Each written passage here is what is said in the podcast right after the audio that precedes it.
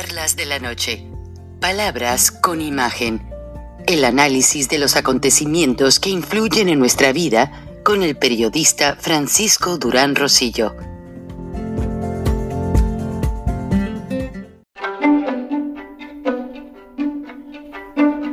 Frank Durán Rosillo eh, te saluda y los saluda a todos ustedes, su amiga María Celeste Raraz, para invitarlos a que se suscriban a mi canal de YouTube María Celeste Arraraz, tal como mi nombre, donde les informo todas las semanas eh, sobre entrevistas que tienen un tema que ayuda a mejorarnos como personas y de paso son interesantes. Las pueden encontrar en mi canal de YouTube, así que los espero. Y se suscriben gratis.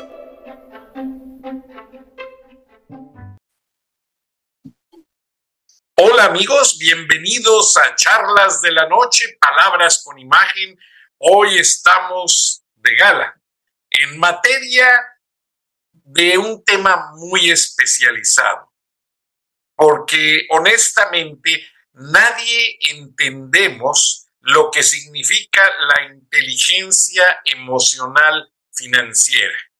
Y para ello hemos invitado y le hemos pedido que cada semana nos ayude con un segmento explicándonos un poco más de lo que esto significa. Vale Laco es muy conocida en los medios en Argentina, su natal Argentina, pero ha ejercido su profesión en Inglaterra, en Chile, varios países, también ahora está en los Estados Unidos y vamos a aprovechar toda su experiencia, toda su gran capacidad. Bienvenida, Vale. Por favor, tú eres la dueña del espacio, dile a la audiencia por qué tenemos que aprender a razonar sobre la inteligencia financiera. Genial. Primero que nada, Francisco, muchísimas gracias por la invitación. Me encanta estar acá, me encanta compartir y llegar cada vez a más personas, porque realmente estoy convencida de que si todos desarrollamos nuestra inteligencia emocional financiera, vamos a poder vivir un mundo mucho más pacífico, más humano, con menos violencia, con menos discriminación. Realmente creo que ese es el impacto que puede generar el desarrollo de nuestra inteligencia emocional financiera.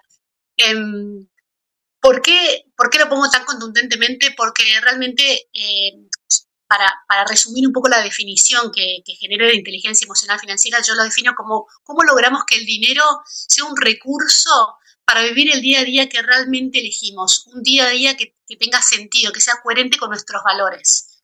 ¿Y por qué es que el dinero nos va a permitir eso? Y porque la realidad es que hoy en día los humanos nos inventamos que el dinero sea el recurso principal por el, al cual accedemos a agua potable, a vestimenta, a comida, a vivienda. Entonces, el dinero atraviesa todos los aspectos de nuestras vidas. Entonces, justamente si lo podemos gestionar bien y si nos vinculamos bien emocionalmente con el mismo, es que vamos a poder vivir el día a día que queremos, porque, porque el recurso es el medio para lograrlo, ¿no? Entonces, por eso digo, si cada uno vive el día a día que quiere, una vida con mucho bienestar, bueno, hay menos agresión, hay menos discriminación, hay menos criminalidad, porque estamos todos muy bien. Maravilloso, me has dejado impresionado, ¿vale? Porque yo honestamente nunca había tratado de entender el término. Yo pensaba que era algo que tenía mucho que ver con los números o con la conducta de cómo llevar tus cuentas, pero yo siento que realmente este es un tema que te va a traer muchos seguidores, porque hasta mismo yo en ocasiones estoy pagando las cuentas y digo, bueno, se me viene este pago y tengo este otro pendiente en la puerta. ¿Cómo debemos de definir el rango de prioridad de nuestros gastos, Vale?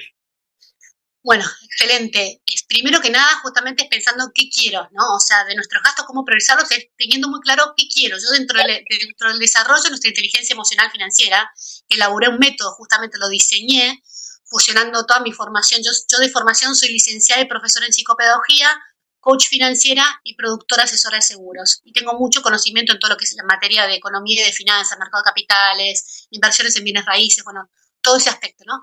Entonces, justamente fusionando la neurociencia, la psicología, la educación y las finanzas es que diseñé este método, el cual tiene cuatro pilares fundamentales. El primer pilar, como bien dijiste, es dónde destino mis gastos, es qué quiero, ¿no?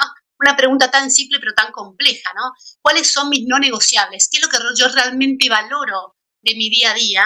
¿Y qué quiero a corto, mediano y largo plazo, ¿no? Hoy yo, por ejemplo, tengo 46, entonces pienso, bueno, en el corto plazo, ¿qué estilo de vida quiero vivir? En el mediano plazo, de acá a cinco años, en el largo plazo, en mi etapa jubilatoria, ¿no? Entonces, por supuesto que eso cambia porque somos seres que cambiamos, gracias a Dios, pero hay ciertos aspectos que, que, son no negociables a lo largo de nuestra vida en cuanto a tiempo con nuestra familia, en cuanto al tema de nutrición, o sea, no solamente en aspectos que uno piensa exclusivamente económicos financieros como qué casa vivo, en qué, en qué auto me muevo, qué, qué medio de transporte utilizo, dónde paso mis vacaciones, sino en todos los aspectos porque realmente el dinero atraviesa todos los aspectos, o sea, todo. Entonces, a partir de ahí, cuando uno tiene claro qué quiere, se plantea estos objetivos y cada objetivo tiene un costo, ¿sí? Porque, por ejemplo, si yo quiero eh, enviar a mis hijos a determinado tipo de colegio, sea privado o público, va a tener un costo. Si quiero em, ofrecerles determinadas experiencias educativas, como eh, jugar al fútbol, como hacer danza, esto, lo otro, tiene un costo, y así sucesivamente, ¿no? O lo que quiero construir para mi futura libertad financiera. Entonces, a partir de ahí, cuando uno sabe qué quiere y tiene sus objetivos claros, arma un plan, un plan financiero, armando un presupuesto justamente para poder contemplar cada uno de estos aspectos. Gracias, Vale, pero hay ocasiones y de repente recibo mucha comunicación de mi audiencia en que tienes gastos inesperados, una multa, un choque, eh, me robaron el auto. ¿Qué método de inteligencia debemos de aportar en esta situación para que no nos agarre la locura y decir, bueno, que nos vaya a desbordar una decisión equivocada? Excelente pregunta. Bueno, ahí justamente hay que, hay que prevenir, ¿no? La previsión es fundamental y hay que contemplar dentro del costo de nuestro estilo de vida los gastos extraordinarios, porque los imponderables siempre surgen, ¿no? Eh, el, auto, la heladera, lo que sea. Y ahí justamente dentro del sistema, que yo, yo ofrezco un sistema para que las personas administren su dinero, em, dentro de eso eh, justamente hay que, hay que destinar un porcentaje a esto eh, y, planificar, justamente decir, bueno, dentro de mi estilo de vida, ¿cuánto cuesta? ¿Cuánto cuesta en el mes a mes? Cuánto, ¿Cuáles son los gastos esporádicos también? Porque hay gastos que son esporádicos, como por ejemplo las vacaciones, los festejos, Navidad, por ejemplo. En este momento, la mayoría de las personas están gastando mucho más en regalos que lo que gastan a lo largo del año. Ese gasto hay que contemplarlo, hay que contemplar no solamente el gasto mensual, sino que el gasto anual, contemplar estos gastos esporádicos y también tener muy claras los pilares de una buena planificación financiera personal. ¿Que ¿Cuáles son? Primero el ahorro, primero separo, separo, luego invierto y luego gasto. Porque si yo gasto y luego separo lo que me sobra, ¿qué pasa, Francisco? No sobra nada. Entonces no logro ahorrar y no logro invertir. Y dentro de esos pilares está el ahorro, la protección, la inversión. Entonces, por ejemplo, muchos de los casos que acabas de plantear uno con buenas herramientas de protección, seguro del auto, seguro del hogar, seguro, eh, un seguro de salud, puede justamente prevenir un gran gasto porque cuenta con el seguro eh, inteligente que frente a esa incontingencia va a poder responder y no vamos a poner en riesgo toda nuestra salud financiera. Sí, eso es muy importante. Wow, creo que voy a ser uno de tus primeros seguidores porque Resulta, yo, ustedes tienen su casa aquí a la vuelta del Country Club of the South, donde hay muchos campos de golf y parece un bosque. Ya en una ocasión, en, muy temprano en la mañana iba al trabajo y se me atravesó un venadito. Pues más bien venadote. Mi camioneta que no, quedó destrozada y él siguió corriendo tan tranquilo. Ya ven que ahora los autos tienen muchas partes de vinil y de plástico, ya no son metal. Bueno, lamentablemente perdí ese vehículo porque el seguro me dijo no. Si usted quiere tener cobertura para el choque de un venado, que le pase eso con un animal, tiene usted que ampliar su póliza de manera así. Amplié la póliza perdón, la póliza y ahora, dos o tres años después, la semana pasada, en la misma calle, nada más que ahora fue de noche, sale otro venadote traía yo una camioneta más grande, una pickup que es de mi hijo, honestamente, lo choco. Se me rompe la defensa, algunas luces, llamo al seguro y el seguro hace el estimado y me dice son casi 3.800 dólares reparar. Pero consideramos que es mejor para el seguro y para usted y por la región donde vive, mejor declarar pérdida total. Le vamos a dar un cheque de dos mil dólares para que vaya y se compre una camioneta nueva. Pues sí, ellos resuelven el problema, ahorran dinero y yo tengo que chutarme un gasto de estar pagando todavía otro vehículo nuevo, siendo que la camioneta está completamente pagada y funciona en perfectas condiciones. Entonces, en este momento estoy en el estira y afloja con el seguro a ver de qué manera solucionamos esto. Pero te recuerdo una frase de mi padre. Mi padre, aunque no, eh, él, él, un mestizo maravilloso, pero conocía muy bien la, la cultura gaucha y este, sabía muy bien hacer unos asados y olvídense. Pero me enseñó una regla de oro para tu tema. En sus tiempos no había inteligencia eh, financiera, no había manera de razonar todo eso. Y él me dijo, mira hijo, en este momento trabaja muy duro, ahorra dinero, porque después de los 50 o das dinero o das lástimas. Punto. Se acabó. ¿Qué razón tiene mi padre? Totalmente, totalmente. De hecho, dentro de esto que yo mencionaba anteriormente, pagate a vos primero, ¿no? Lo primero que, este es un término que utiliza el, se está dentro del libro eh, del hombre más rico de Babilonia, es un término que, se usa mucho en todo lo que es el mundo de, de, la economía y las finanzas. Justamente el mensaje es, primero pagarte a vos y pagate a vos en lo que tiene que ver también, sobre todo con tus objetivos a largo plazo, que es la famosa libertad financiera o la jubilación, porque justamente si uno arranca desde que empieza a generar dinero, ahorrando e invirtiendo, con la magia del interés compuesto puede lograr construir una real libertad financiera y no una cárcel financiera, que yo muchas veces pongo este término a propósito para que sea muy fuerte y a la gente tome conciencia y diga, yo no quiero una cárcel financiera, yo quiero libertad financiera. ¿Y cuál es la diferencia entre uno y el otro? Nosotros hoy trabajamos activamente para generar dinero, ¿sí? Yo a través de mis charlas, de mis programas, de las mentorías individuales, etcétera, ¿sí? Cada uno genera su dinero de diferente manera, activamente. Necesita de su tiempo, con su, intercambia tiempo por dinero. Algunos de una manera más inteligente, otras de una manera menos inteligente, de una manera diversificada, a través de inversiones, cada uno a su manera. Pero va a llegar un momento en nuestra vida que o no queremos trabajar más porque nos cansamos de trabajar activamente, o no podemos trabajar más activamente porque nuestro cuerpo dice, y vale, Frank, hasta acá llegué, o sea, basta, ¿no? Quiero ahora poder, o sea, no, no, no, no, no quiero trabajar más. Entonces ahí podemos encontrarnos en un estado de libertad financiera. ¿Qué es la libertad financiera? Es el momento en la vida en la cual podemos continuar viviendo nuestro nivel de vida, el estilo de vida con los viajes que veníamos haciendo, las salidas a comer afuera, el carro en el que nos movíamos, la vivienda en la que vivíamos. Podemos continuar con ese nivel de vida sin generar activamente ingresos. ¿Por qué? Porque construimos un patrimonio tal que nos da ese ingreso pasivo residual mensual anual. Entonces nosotros vamos, a vamos usando eso y continuamos manteniendo nuestro patrimonio. O podemos vivir una cárcel financiera que es lo que lamentablemente le pasa a la mayoría de, las personas, ¿sí? que descansaron en el Estado para esta libertad financiera, descansaron una pensión, descansaron en una herencia que al final no vino, en lo que sea, no se organizaron financieramente. Entonces, ¿qué pasa?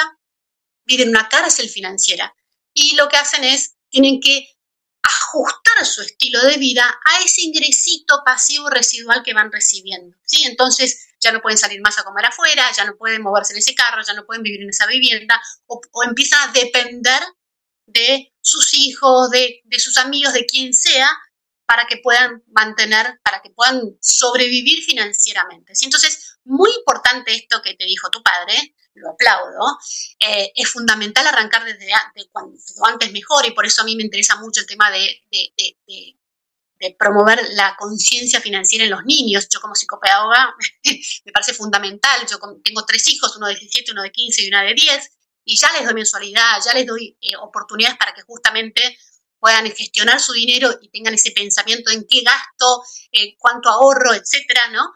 Em, y acá los invito a todos a que yo tengo dentro de mi página web, valelaco.com, un test de salud financiera.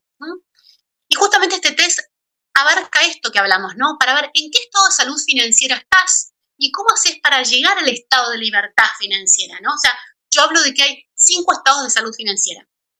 Supervivencia financiera, que qué sería la supervivencia financiera cuando uno no llega a fin de mes, está constantemente sobreviviendo financieramente. Puede tener deuda o no, pero llega justo. Ante un extraordinario como el que vos me mencionaste anteriormente, se desbalancea completamente porque dice no tengo ahorros, no tengo ahorros para un imprevisto. Em, ¿no? tiene los correctos seguros, o sea, la protección correcta, y ahí entiendo la frustración con lo que te pasó con el, con, el venado, pero eh, bueno, hay que encontrar justamente un buen asesor, sea, hay, hay productos excelentes, hay otros que no, la verdad es que no, prometen y después no, de hecho me está pasando ahora con uno que lo tanteé antes de tener un siniestro para ver si respondía y me di cuenta de que tengo que cambiarlo porque no es el correcto. Em, entonces, em, ese es el estado de supervivencia financiera, ¿sí? Tener, eh, eh, no tienen esos, esas, herramientas. Luego está el estado de estabilidad financiera. ¿Qué es la estabilidad? No hay deuda, hay ahorros, hay herramientas de protección, hay hábitos económicos financieros saludables, ¿sí? Luego, y hay, sí, ahorros hasta seis meses más o menos del costo de tu estilo de vida. Luego está seguridad financiera, que es cuando uno ya tiene dos años de colchón de tranquilidad ante cualquier eventualidad. Y luego libertad financiera, justamente, que es esto, ¿no? Cuando uno ya no necesita trabajar activamente por dinero porque se armó un sistema que le provee los ingresos pasivos o residuales. Así que los invito a hacerlo porque les doy tips de cómo mejorarlo. Es bastante simple, son siete preguntas, que está bueno. Pues vale, se me hace que voy a estar allí porque a mí ya me llegaron las cartas del Seguro Social para jubilarme, pero me siento fuerte y tú lo sabes, voy a seguir trabajando, pero no quiero hablar de mí, quiero escuchar más de ti porque el tiempo apremia. Vale, pensando en la situación de personas que muchos me escriben, viudos, viudas, son situaciones inesperadas, son situaciones que nos toman por sorpresa, una enfermedad, eh, pues yo realmente tenía un sueldo de tres dígitos y no me importó dejar todo para estar con mi esposa. Entonces usé los ahorros precisamente para cuidarla, para estar con ella y salir adelante. Sin pensar en mi caso, ¿qué recomiendas a la gente a futuro?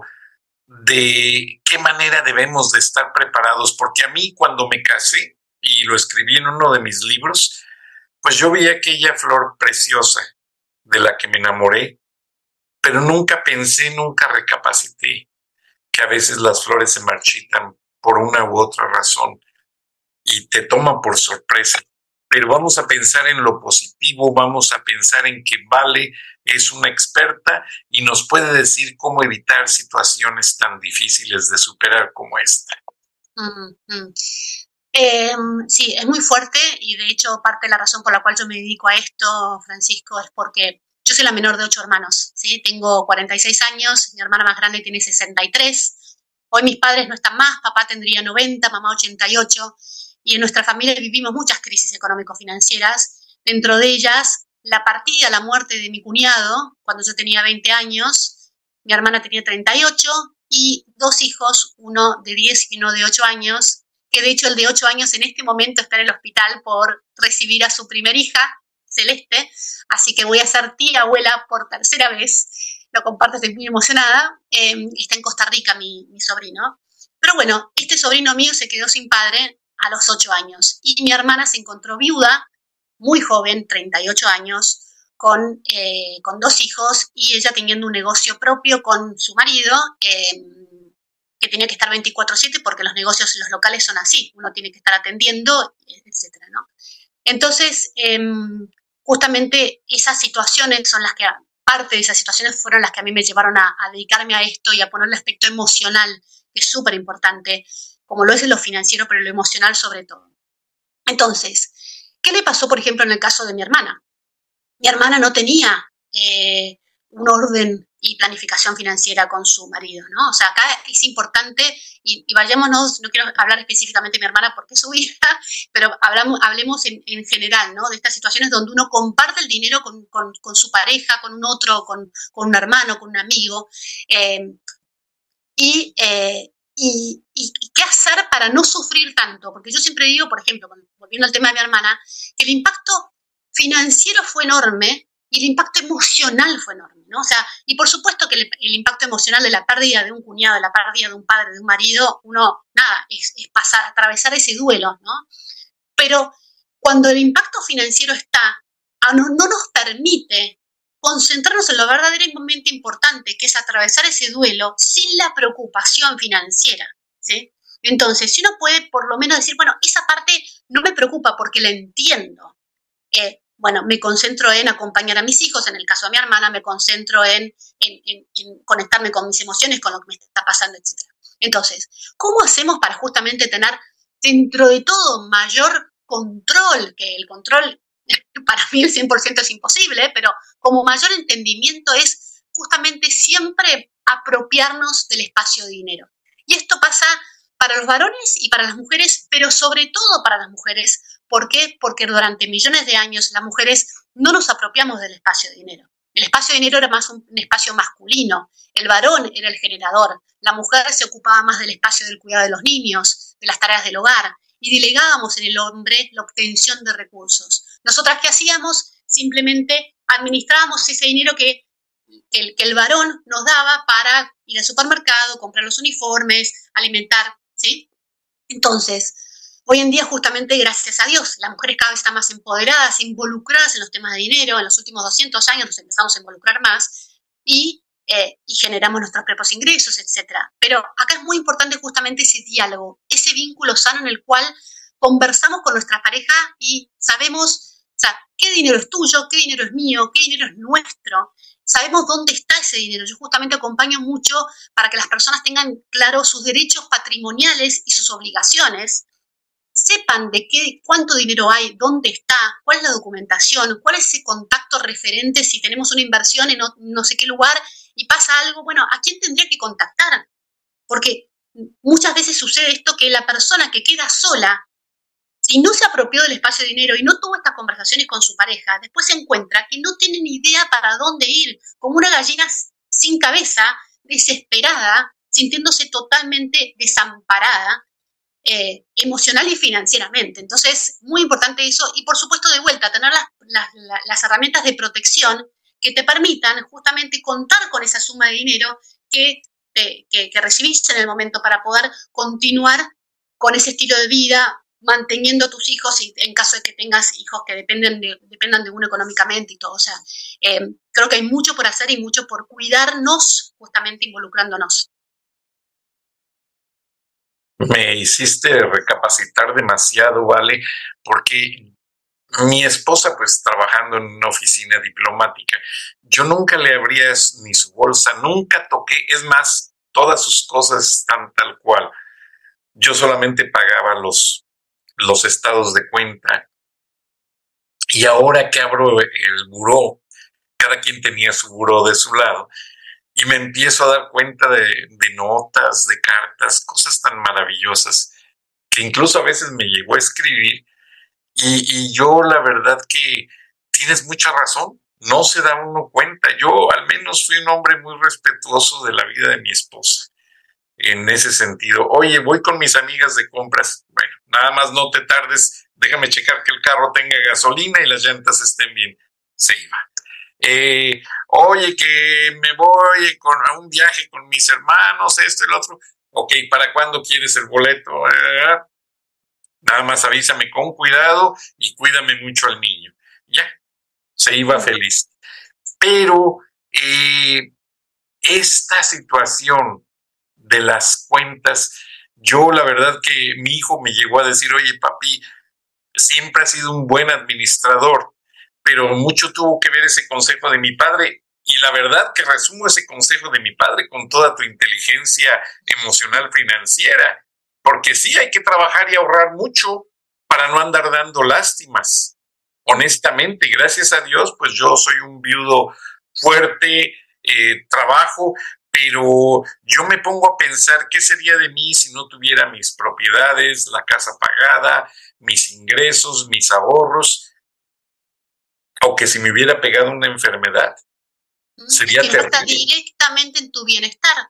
tu bienestar es, tu felicidad, es tu tranquilidad, es tu paz. Entonces, y ese es el tema. Muchas veces em, no hablamos de los temas de dinero y nos da cosa porque justamente eh, y sobre todo los países latinos, ¿no? O sea, yo hago mucha diferencia en lo que pasa con los hispanos que con lo pasa con los norteamericanos, con los ingleses. Como bien dijiste, yo viví nueve años en Inglaterra, dos en Chile y mm, después nueve en Argentina y ahora nos mudamos a Atlanta, Georgia, Estados Unidos. Y ahí lo conocí a Frank. Una bendición, realmente gracias, un placer enorme. Sos de esas bendiciones que, que te reciben y te abrazan cuando uno llega a un país nuevo, que es todo un desafío. Así que muchas, muchas gracias. Em, entonces, em, me fui por las ramas. ¿A qué iba? Yo también me emocioné y se me fue, no te preocupes. Pero sí nos estabas haciendo de que tomar en cuenta, yo te hablé de mi viudez, de que pues eh, a mí me hubiese arrastrado esta situación horriblemente, porque yo los últimos años de vida de mi esposa dejé de trabajar. Claro, ahí me acordé, ahí me acordé que tiene que ver con el tema justamente de el tema tabú del dinero, ¿no? El tema de que no se habla de temas de dinero, es de materialista querer tener dinero, es pecado por poco querer tener dinero, ¿no? Entonces, como no conversamos estos temas, no tenemos, eh, o sea, eh, y como si fuese algo un tema totalmente privado, ¿no? Entonces, eh, creo que, que, gracias a Dios cada vez más y cada vez más en los países latinos, porque realmente es al norteamericano, tiende a decir, yo quiero ser millonario, y no se le pone ningún tipo de, piel de gallina ni situación de... Mm, o sea, a muchos latinos escuchar quiero ser millonario le genera, es materialista, pero hay otras cosas que son más importantes que ser millonario, ¿no? Eh, no sé si coincidís con esto. Entonces, justamente cuando uno toma conciencia, pero desde un buen lugar, porque de vuelta, yo soy mi madre era católica apostólica romana, eh, de, una, de una familia muy tradicional de Argentina, en el cual eh, está lo que está bien visto, lo que está mal visto. Hablar de dinero estaba mal visto, era mal, educado, era de materialista. Entonces, o sea, cuando, cuando uno se acerca al dinero de una manera saludable, como recurso, no como fin en sí mismo, sino que dice, a ver, realmente, porque Frank, realmente, o sea, hoy el dinero lo necesitamos hasta para sobrevivir. ¿Por qué? Porque es el que nos, nos permite acceder a agua potable, a vivienda, a vestimenta, a alimentación, ya sea que lo generemos nosotros o nos lo dé un otro, lo necesitamos para sobrevivir. Entonces, cuando uno toma conciencia de esto y dice, wow, o sea, la pocha, esto realmente es importante en mi vida, tengo que hacerle un espacio, tengo que educarme financieramente para entenderlo, es que empieza a abrir las puertas y empieza a invitar al dinero en sus vidas. Uno cuando dice, a mí la plata no me importa, me importa más el amor, eh, lo espiritual, no tiene que ser una cosa o la otra, es y. A mí me importan mucho mis vínculos, las relaciones, el amor, la espiritualidad. Soy una persona súper espiritual, pero también entiendo que tengo que vivir el día a día y para eso tocarle de comer a mis hijos, tener pagar el alquiler, o sea, todas esas cosas o lo que fue la mudanza, ¿sí? Em, entonces, y para eso se necesita dinero.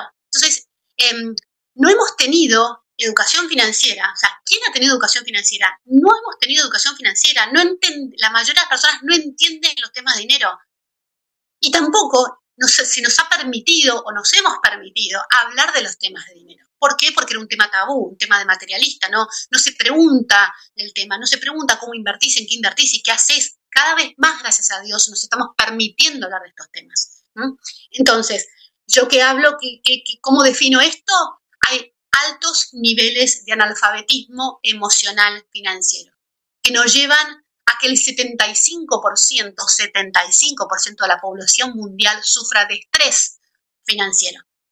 ¿Y eso en qué impacta? Volviendo a la primera frase cuando arrancamos, ¿no? Impacta en nuestros vínculos, hay agresión en la familia, hay maltrato, hay violencia, hay mucha violencia económica de género, de generalmente varones que generan el ingreso, la mujer depende económicamente, entonces no tiene libertad de elección porque depende de lo que le den, ¿sí? depende de lo que le den y, y si quiere separarse, si quiere tomar cierta decisión, no, o sea, vos fuiste extraordinario con tu mujer, te quieres ir de viaje, andate de viaje, pero no todos los varones, no todos los hombres acompañan a sus mujeres de esa manera, ¿no? Utilizan mucho el dinero como recurso de poder. Ojo, no siempre, estoy hablando de manera general, pero la realidad es que hay estadísticas que muestran que el 61% de las mujeres que sufrieron violencia de género, el 61% dependían económicamente de su pareja. Por lo tanto, no tenían la libertad para tomar ciertas decisiones. Entonces está muy ligado todo, ¿no? Em, como también pasa al revés, o sea, yo no considero que somos, o sea, yo siempre hablo, o sea, somos equipo. La idea justamente es trabajar como equipo. O sea, ¿no? O sea, no que nosotros contra ustedes, no, somos equipo, es nuestro dinero o tu dinero, mi dinero y nuestro dinero. Tengamos acuerdos, tengamos diálogos. No hay una receta de que se hace de esta manera, pero cuando acordamos las cosas, porque es lo que nos da sentido a nosotros, tiene coherencia con nuestro estilo, perfecto, hay amor, que prevalga el amor y no la competencia, no la mentira, no la, ¿no? O sea, no el poder mal usado, ¿sí? Entonces, a eso vamos. ¿Qué razón tienes, Vale? O sea, eh, de hecho me hiciste recordar ejemplos a algunas eh, personas del medio diplomático, lo que hacen es rentar las casas con muebles. Y decía yo, bueno, un día platicando con un cónsul, ¿por qué con muebles? O había otro que compró muebles usados. Y lo que pasa es que cuando los cambian de país o de ciudad, les llega lo que es el famoso homenaje, o sea, que es la mudanza, y se los paga el gobierno mexicano. Y son más de 8 mil dólares. Entonces muchos lo que hacen es venden los muebles en una venta de garaje o regresan la vivienda con los muebles que rentaron. Vámonos y ese cheque es para gastos.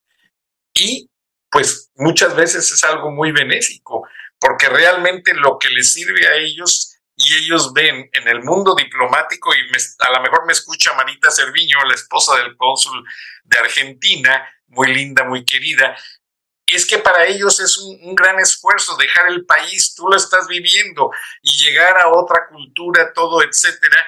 Entonces ellos ven el movimiento como un ascenso porque les apoyan con los gastos y entonces son usados a llegar a otra ciudad, otro país, pagar nuevas escuelas para los chicos y hacer una infinidad de gastos inesperados, honestamente, que nadie estábamos preparados para hacer. Pero vale, hablando para las personas normales dentro de jóvenes como vos, que están en, la etapa eh, normal de su matrimonio, criando a sus chicos en el colegio y que siempre los niños también generan gastos inesperados. Los niños también, yo he visto tu cartera o tu referencia en muchos canales de televisión en la Argentina, veo que eres súper inteligente y también tomas en cuenta ese tema. ¿Cómo les pides a tus hijos o cómo deben de pedirle las personas a los hijos que contribuyan con la economía familiar, porque tú ya lo has mencionado en tus programas en la Argentina. Mm, sí, bueno, depende de la edad, ¿no? O sea, contribuir, em, o sea, con, mm, cuando son menores de edad y cuando están, estamos compartiendo la casa y todo, para mí contribuir en lo que es el equipo de las tareas del hogar, ¿no? En ese sentido de decir, bueno, eh, ciertas tareas, dependiendo de la edad de cada uno, que, que contribuyan gratuitamente, por ejemplo no, por supuesto, ¿no? En el sentido de decir, eh, hacer sus camas, levantar la mesa, poner los platos en el lavaplatos, o sea, ese tipo de cosas eh, me parece fundamentales que justamente eh, seamos equipo en ese sentido. Pero luego está lo que es cómo gestionan ellos su dinero, ¿no? Como para justamente poder formarlos, poder, educarlos, poder darles esas oportunidades de, de experimentar con el dinero cuando aún están bajo la protección de lo que es eh, los padres, ¿no? De, nuestras alitas que los protegen y que, y que pueden tomar riesgos que no, que no van a ser, eh, no van a generar consecuencias dramáticas, ¿no? Entonces, por eso a mí me gusta darles su mensualidad para que ellos gestionen su mensualidad, darles presupuesto, por ejemplo, ahora fue Navidad, ¿no? Entonces, en Navidad. O sea, estamos entrando en la época de Navidad, entonces querían comprar eh, todos los adornos para decorar la casa, etcétera, ¿no? Y yo qué hice, en vez de decirles, bueno, vamos a comprar los adornos para la Navidad, les dije, tienen este presupuesto, esta cantidad de dinero que pueden destinar a los adornos de Navidad. a decorar la casa de Navidad. Punto. Entonces, a partir de ahí, ellos qué hacen? Toman conciencia del valor del dinero y empiezan a pensar, ¿eso lo compramos o no? No, no, no, porque si no nos va a alcanzar para esto otro. Y tiene esa gimnasia del proceso de pensamiento, el proceso cognitivo, que es súper rico. Porque otra mamá podría decir, vamos a comprar las decoraciones para Navidad. ¿Y qué pasa? Los chicos no tienen ningún parámetro. Ah, bueno, compremos ese árbol que sale 200 dólares, compremos ese adorno que sale 10, compremos. Y de repente la madre no tuvo un presupuesto primero, ¿no? Desde dentro de las finanzas de la, familia, ¿no? ¿Cuánto se va a destinar, por ejemplo, a las decoraciones de Navidad? De vuelta, un gasto esporádico eh, de un mimo no es imprescindible. Yo hago toda una clasificación de los tipos de gasto, ¿no? Entonces ahí yo primero con mi marido pensamos, bueno, ¿qué presupuesto es coherente con lo que estamos generando, con el estilo de vida que queremos vivir, que no pone en riesgo los otros objetivos que tenemos para destinar a la Navidad, a las decoraciones de Navidad? Tanto, ok, entonces le comunicamos a nuestros hijos, esto es lo que tienen. Y a partir de ahí, lo que decía anteriormente, pueden tener esta gimnasia de, hacer esa selección, ¿no? Em, porque si no, si es un barril sin fondo, dicen, y bueno, o sea, incluso, de, hecho acá en Estados Unidos uno puede, nunca llega a poder comprar todo lo que quiere porque hay tanta, tanta oferta que se tienta todo el tiempo, ¿no? Em, entonces, eso para mí es fundamental. Wow, pues sí. Y qué atinadamente mencionaste eso, porque yo pues hablo con mi familia en México y en México hay un término para algunos hijos que les llaman ninis. Ni estudian ni trabajan. Y realmente, pues México tiene una economía muy apoyada por las remesas de los mexicanos que trabajan acá, muy apoyada por el tratado comercial, que es un privilegio. Y estaba yo pensando y te voy a pedir, porque México está viviendo un cambio político. El día que México, el día que México dejase de tener ese tratado comercial tan grande, tan importante, y que las remesas empezaran a bajar, va a ser preocupante. Lamentablemente el tiempo se nos ha agotado, ¿vale? Pero ¿qué días de la semana podría la audiencia tener tu contribución? Y aquí están viendo en el texto tus redes sociales, tu página y cualquier cosa que necesites, ya sabes que eres parte del equipo de charlas de la noche, palabras con imagen, que tenemos muchos amigos argentinos, eh, Jorge Val, Patricio Montalbetti, Alfredo Andreotti, una infinidad de, amigos que te van a escuchar atinadamente y me dejaste sorprendido. Te felicito, Val. Eh, sí necesitamos tu asesoría en muchas partes de nuestra vida. ¿Algo para cerrar el programa que desees mandar como mensaje primordial? Bueno, primero que nada, gracias. El ser agradecidos es parte de, es, fundamental justamente, o sea, primero que nada, gracias, gracias, gracias Frank por, por este espacio. Me encanta estar acá y me encanta poder llegar a mucha más gente.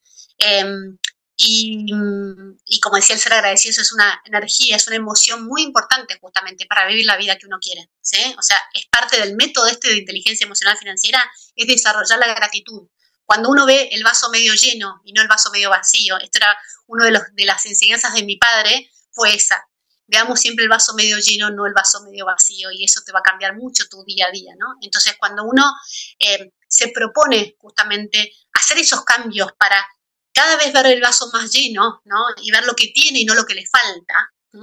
Em, y ver cómo hace para lograr eso que quiere, pero viendo lo que hay, es que va a poder ir paso a paso a lograr vivir la vida que quiere. Entonces, nada, como mensaje es, eh, abramosle la puerta a la educación emocional financiera, ¿sí? que realmente va a impactar mucho en nuestro bienestar, en nuestro día a día, en nuestros vínculos, porque la prioridad de todo esto para mí es cuidar el vínculo. Los vínculos es el tesoro más preciado que tenemos en la vida, ¿sí? O sea, es, hacen a nuestra felicidad, a nuestro día a día con quienes compartimos. Entonces, hay una, una gran relación entre nuestro vínculo con el dinero, nuestras finanzas personales y nuestro vínculo con las personas. Hoy cuesta verlo, recién arrancamos, como bien dijiste, nos vamos a ver todas las semanas, y lo iremos profundizando para que puedan como tomar mayor conciencia de realmente cómo impacta nuestra inteligencia emocional financiera en nuestro bienestar y en nuestros vínculos. Así que nada, los dejo con, con ese mensaje para, para empezar a, a pescarnos, como dicen los chilenos, en nuestro vínculo con el dinero. No, y completamente de acuerdo. Yo, eh, ahora que mencionas a tu papá, me removiste todas las eh, memorias, pero eh, yo recuerdo que iba, lo primero que hacía después de que mi papá regresaba del rancho, estaba barriendo la calle. Yo vivía en la provincia de México. Y luego de ahí mm, cruzábamos la calle y nos íbamos a la, a la casa de mi tío Rufino a traer la leche para desayunar. Eran las seis de la mañana en provincia, la gente es muy madrugadora. Y el tío Rufino estaba también barriendo su calle, muy acelerado, y había cruzando la calle otra casona de don Lorenzo. Don Lorenzo era el distribuidor de la Pepsi Cola. Y le decía, oye Rufino, ¿por qué tan temprano? Barriendo tu calle. Y le contestaba Rufino, es que para el que madruga hay enemigo que no duerme. Y, bueno, esos, esos viejos de antes enseñaban a vivir. O sea, eh, ahorita yo catequizo tus palabras y me traen todas las memorias de mi padre, de mis abuelos, de todos, y es lo que realmente te forma. Yo trabajé toda mi infancia. Yo tenía que limpiar una parte de la casa, yo tenía que hacer ciertas cosas y todavía mi padre me pedía que le ayudara en sus negocios y lo hice con mucho gusto y aprendí. A mí no me da vergüenza ni barrer ni hacer nada. ¿Por qué? Porque es parte de mi formación. Cuando estuve en la educación militar, aprendí, como dicen en el Army, if you don't do it, somebody is going to do it. Si tú no lo haces, alguien más lo va a hacer y quítate de aquí. Pero vamos a enseñar a nuestra audiencia a amar el dinero en el buen sentido de la palabra, cuidándolo con la asesoría de Vale Laco. Vale Laco de la Argentina, muy conocida en la televisión. Te damos un abrazo y un beso y te vemos y te escuchamos la próxima semana. Espectacular. Muchísimas gracias. Saludos a todos. Gracias, gracias, Frank. Gracias, Vale. Saludos a tu esposo y tu familia. Hasta entonces. Muchas gracias. Hola, les habla su amigo de siempre, Frank Durán Rosillo, y este es un tributo para agradecer a ustedes, mi audiencia, amigos, familiares, colegas, que durante este 2022 volvimos a superar algunos números dentro de nuestras metas de cobertura. Charlas de la noche, palabras con imagen, realmente está llegando a niveles espectaculares a nivel mundial. Vamos, los invito a este recorrido para que ustedes corroboren en estas gráficas hechas por la empresa Spotify, una de mis plataformas favoritas que patrocina mi programa, para que se den cuenta exactamente hasta dónde hemos llegado en este 2022. Estamos realmente maravillados porque todo ha sido espectacularmente favorecedor. Y pues la verdad que haber empezado con situaciones muy adversas, esto nos llena de satisfacción. Esta, este reconocimiento de esta slideshow, este slideshow de Spotify, nos hace ver que poco a poco, como gotita de agua que llena la pileta, estamos logrando los objetivos. Pero en esencia, la idea de este programa es informar la verdad cada día darles información que ustedes no encuentran en los medios masivos, en el mainstream media. Y realmente en este año que creamos 8.400 minutos de nuevos contenidos, pues significa que es el 98% más que otros competidores, básicamente. Entonces eso pues nos llena de halago y Spotify dice, aunque, aunque tú no nos puedes escuchar, nosotros te estamos aplaudiendo ahora con esta película. Básicamente, ahora dicen que el episodio que más gente cautivó fue aquel que hablé diciendo que me preocupa mi hijo, pero más me preocupa los errores que está haciendo el gobierno. Entonces, pues eso es importante, cautivó a mucha audiencia y tanto a nivel podcast como video, porque estamos en Spotify Television, en YouTube y en, ya en 59 plataformas más, nos dicen que nuestro podcast viaja ya alrededor del mundo. O sea, tenemos presencia en muchísimos países de Europa, Asia, América Latina y son un total de 38 países. El número uno es México, donde tenemos el 78% de la audiencia total de Spotify. El número dos es los Estados Unidos, donde tenemos del 38 al 42%. El número 3 es España, el número 4 Nueva Zelanda y el Reino Unido. Vaya, es una satisfacción. Jamás me imaginé llegar tan lejos. Ahora, eso significa, y me mandan los mensajes, que hay mucha gente de nuestra audiencia, mucho mexicano desperdigado por el mundo. Y algo mágico sucedió entre julio 17 y julio 23. Tuvimos un 204% más audiencia comparado con una semana dentro del promedio. Eso significa que es demasiado en materia de ratings. Aunque ustedes ven aquí números, muchas cosas eh, se traducen a, a decenas de millones. Ahora, como sea, pues la gente lo comparte, esto se agradece y esa es el gran potencial de nuestra audiencia. Nosotros no nos eh, patrocinamos, no usamos bots, no compramos servicios de empresas de mercadotecnia, no. Damos la verdad y eso es todo. Y de acuerdo a Spotify, eh, Charlas de la Noche está en el número uno de ser compartido a nivel global.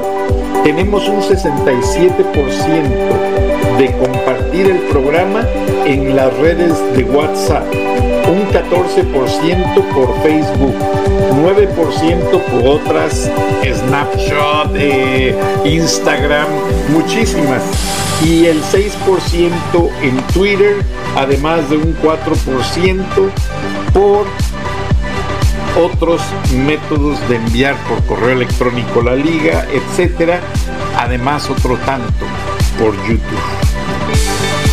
Esto quiere decir que Charlas de la Noche tiene una audiencia que se define exactamente como gente que es una personalidad inteligente y que se definen como gente entusiasta. Sí, son gente que espera ver algo diferente, algo importante, sustancia dentro de la verdad que les decimos. Gracias superfans, ustedes han hecho de charlas de la noche este gran programa y el 94% de nuestros eh, escuchas o nuestra audiencia o quienes nos ven nos han descubierto en este 2022 y nos han proyectado a un espectro de muchos nuevos amigos. Como les he dicho, en ocasiones recibo hasta 16 mil mensajes en un solo día. Son un promedio de 60 mil por semana. No alcanzo a leerlos todos, pero trato, trato de hacerlo. Y pues gracias a Dios estamos creciendo grado tal que aunque algunos políticos tratan de intimidarnos y boicotearnos, la gente nos sigue. Estamos este año con 127 episodios nuevos de los 1200 que tenemos al aire y estamos en el 5% de los más vistos. Ahora tengo que reconocer que Viernes de Frena con el ingeniero Lozano es uno de los programas más vistos por nuestra audiencia y más apoyados. Gracias a la gente valiosa de Frena, el Frente Nacional Anti López Obrador. Pero tampoco podemos pasar desapercibidos que los ratings nos posicionan en 4.3 a nivel general y que nuestra audiencia joven, among 18 and 21 years old, que nuestra audiencia joven entre los 18 y los 21 años creció en un 12%. Eso es muy importante porque si lo ponemos en números, ya tenemos aproximadamente de nuestra audiencia total, eh, el Big Rank, que son un promedio de 20 millones, plus, minus, más, menos 3, tenemos en esa audiencia total ya casi 2 millones de jóvenes escuchándonos y siguiéndonos. Les pedimos que compartan el programa. No es por nosotros, es por la conciencia de la democracia y la verdad. Ahora nosotros vimos durante este año números positivos, números que subieron. ¿Cuáles fueron? Seguidores subieron en un 99%.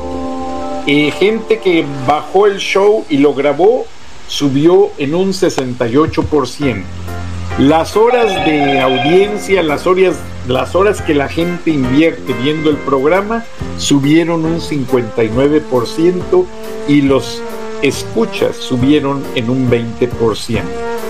Esto tonifica nuestra esencia de que dentro de nuestro, nuestra clasificación de estar en la escala de noticias y programas de opinión, pues nos están aplaudiendo porque volvimos a subir y a tener récord. Y ahora esos fans son algo especial. Son algo especial que nos lleva a un espectro lleno de cosas positivas. Por ejemplo, estamos en el tope de los 10 podcasts más escuchados. O sea, eh, en promedio, cuando el programa sale al aire, nos escuchan más de 6 mil fans por minuto en la primera hora de transmisión. Además, somos entre los cinco más preferidos también para esos 6.000 fans por minuto y estamos en el número uno para más de 3.500 fans por minuto. Esto me saca el aire y me deja muy emocionado porque Charlas de la Noche, Palabras con Imagen, ha sido un programa que empezó de cero hace 15 años en estaciones de radio rurales donde todavía seguimos al aire y ustedes son la esencia especial. Mis mexicanos que trabajan en el campo, que trabajan en la construcción, que se ganan la vida con el sudor de su frente, este programa está hecho para ustedes y sus familias. Y charlas de la noche, palabras con imagen, nunca los va a dejar solos. Ustedes tienen una voz aquí que gracias a Dios tiene dimensión mundial y que nunca será ignorada o acallada mientras Dios nos dé vida. Gracias, un abrazo y felices fiestas.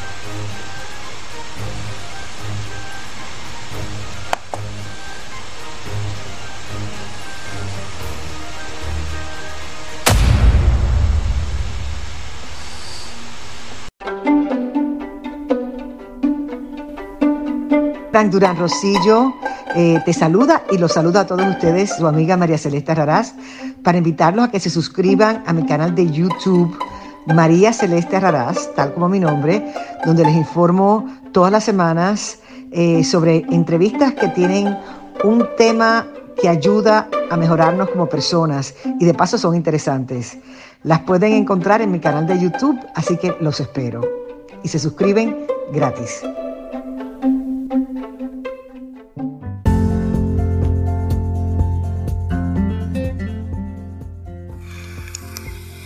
Escuchaste el análisis de la noticia, transparente como el agua con el periodista Francisco Durán Rosillo.